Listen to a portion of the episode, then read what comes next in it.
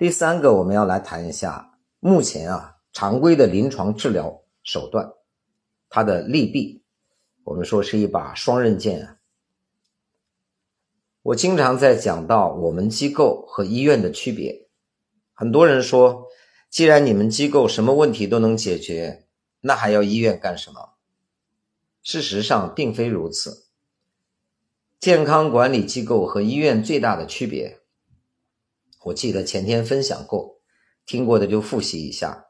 我讲了一个苍蝇理论，我说目前医院的治疗方式啊，就是当你家里出现一个苍蝇。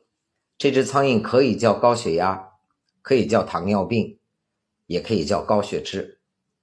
这只苍蝇飞到了客厅，医院就会成立一个客厅科，他们用药物、用胰岛素要把这只苍蝇打死。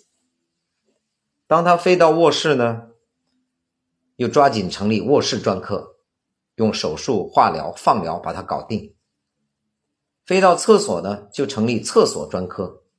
啊，采用各种治疗方法，各位听懂我的意思？各个科室只管自己科室的那个苍蝇，没有人去研究这只苍蝇从哪里来。而健康管理机构呢，思考方向不一样，在技术和理论支撑的角度比不上医院，但他的思考方向是截然相反的。他们会想，我不要杀苍蝇，而是研究这只苍蝇是哪里来的。最后发现呢？窗上有一个破洞，破洞的外面有一堆垃圾。好了，他们的解决方案不是杀死苍蝇，而是堵上破洞，清走垃圾。啊，不能叫他们，就是我们啊。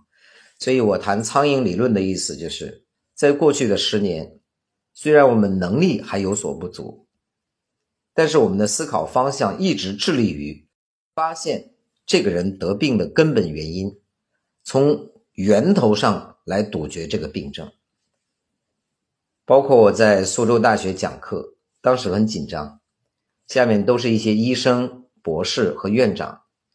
我上面讲了一句话：掩盖不等于治疗，吃药也会降低你的生活品质。刚才我已经讲过了，还有很多的并发症，它只是让你看起来比较像一个健康人，但一定不要以为。我今天指标正常了，我就是健康人。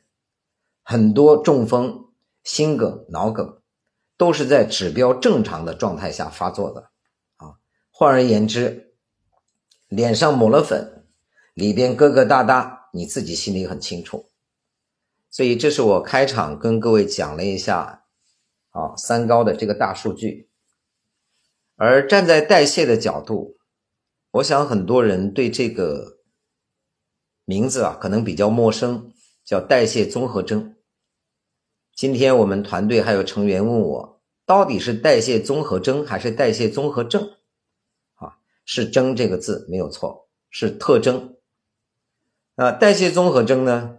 其实面对目前普遍的三高、四高，我们都统称为代谢综合征。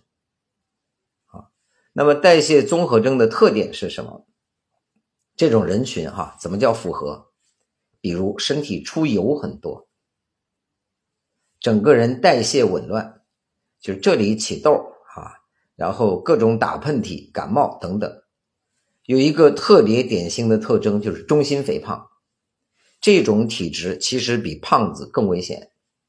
我见过好几个，整个人看起来瘦瘦的，腰围有一点大。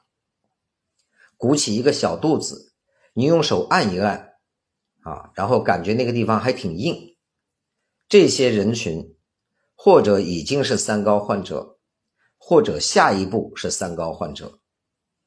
而大数据也显示，代谢综合征的人群，如果不改变生活方式，持续下去，它的终点就跟癌症以心脑血管病的爆发密切相关。所以还是要引起警惕啊。那么代谢综合症从哪里来呢？啊，这个词的来源大家觉得有点陌生，它的诱发的原因很多人也不明白。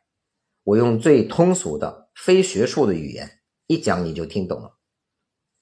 进来的多，出去的少，就像有人问我如何控制体重，我说人体啊像太极一样，要达成阴阳的平衡，阴阳鱼嘛，进和出应该是一个合理的标准。再通俗说，就像你有一张银行卡，就是你的身体，你每天往里边存钱，但是不往外取钱，它就会变成一张胖卡。如果你每天只往外取钱，不往里边存钱，它就会变成一张瘦卡。所以，随着生活条件的改变，各位注意到，我们以前啊叫入不敷出，钱也不够用，吃的也不够用，什么都不够用。到现在呢，供大于求，各种诱惑满街都是。你想一天吃五顿，你冰箱里的饭菜都足够供应。啊所以，这种生活方式凸显了我们人性本源的一个特点，就是贪，想要更多，想要更多。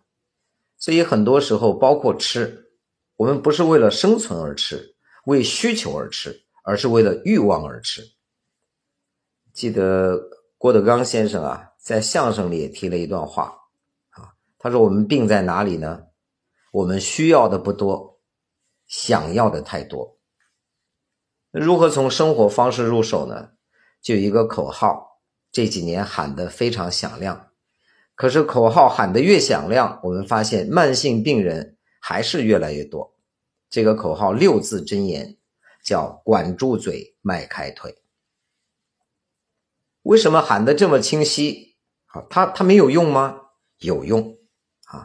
但是有两个问题不可回避。第一个问题。做健康管理这个事情啊，它是反人性的。人性的特点是什么？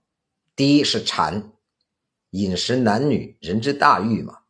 第二是懒，不知道现在有没有人躺在那儿听我讲的啊？为啥？因为有床啊，很少有人会站在那儿一边蹦跳一边听我讲。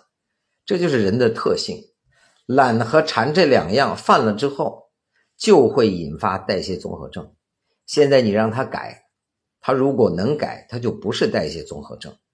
所以听起来很有道理，想改，迈开第一步不容易。第二一个问题出在哪里呢？缺少有效的手段。怎么管住嘴？你让我今天不吃，可是我饿呀。你让我晚饭不要吃，可是我今天有应酬啊。你让我出去跑步。可是今天雾霾呀，天又很冷。再说了，目前疫情这么严重，怎么跑步？事实上，回想一下，疫情不严重的时候，他照样不跑步。